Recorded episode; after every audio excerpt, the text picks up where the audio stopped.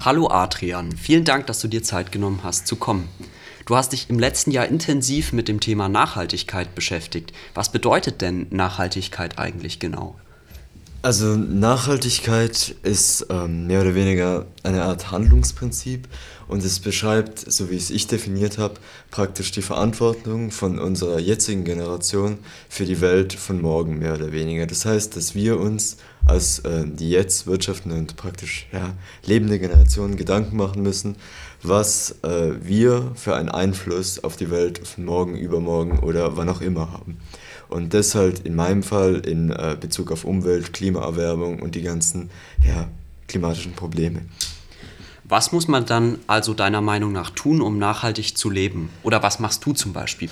Ja, also bei Nachhaltigkeit geht es meiner Meinung nach immer nur um die, ja, um die Aktionen, um die kleinen Aktionen des Einzelnen, aus denen dann später praktisch ähm, im Großen und Ganzen betrachtet in der Masse dann auch praktisch Veränderungen erfolgen kann, ja. Es geht um so kleine Aktionen wie äh, zum Beispiel mit dem Fahrrad zur Arbeit fahren oder laufen oder ja so ganz banale Sachen wie Energiesparlampen oder sowas, ja. Also wirklich diese ganz kleinen, äh, vordergründlich nichtigen Aktionen, die aber im Endeffekt, wenn das viele Leute gemeinsam, kollektiv zusammen machen, halt im Endeffekt doch eine riesige, eine riesige Auswirkung auf, ja, auf unsere Allgemeinheit haben. Ich zum Beispiel probiere, ähm, ja, eigentlich die ganze Zeit mich nur zu Fuß oder mit dem Fahrrad zu bewegen, da ich so halt äh, extrem viel CO2-Emissionen einsparen kann. Und ja, und ich meine, in Ulm zum Beispiel kommt man ja überall gut hin zu Fuß oder mit dem Fahrrad und das ist, finde ich, die einfachste Art irgendwie äh, persönlich zur Nachhaltigkeit beizutragen. Du hast es ja schon so ein bisschen erwähnt, aber trotzdem nochmal, warum ist es so wichtig, nachhaltig zu leben?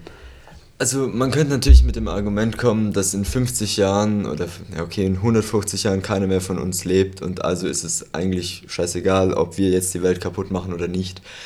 Aber meiner Meinung nach haben wir eine extrem große Verantwortung unserer Nachwelt gegenüber. Und es ist einfach unterm Strich nicht fair, äh, unsere Welt praktisch ja, so zu verhauen. Wir haben nur diesen einen Planet praktisch ja nur eine Chance. Und wenn wir den verhauen, kann die Nachgeneration praktisch nichts mehr davon haben und muss mit unseren Fehlern aus der Vergangenheit leben und dann ihre Zukunft damit bewältigen. Und das finde ich aus meiner Perspektive total unvertretbar und ja, nicht nachhaltig, mehr oder weniger. Und wäre das ein Unterschied, wenn man jetzt wüsste, es würde einen anderen Planeten geben, weil du jetzt gerade das Argument gebracht oder das Argument gebracht hast, dass äh, ja, wir nur verstehe. einen Planeten haben?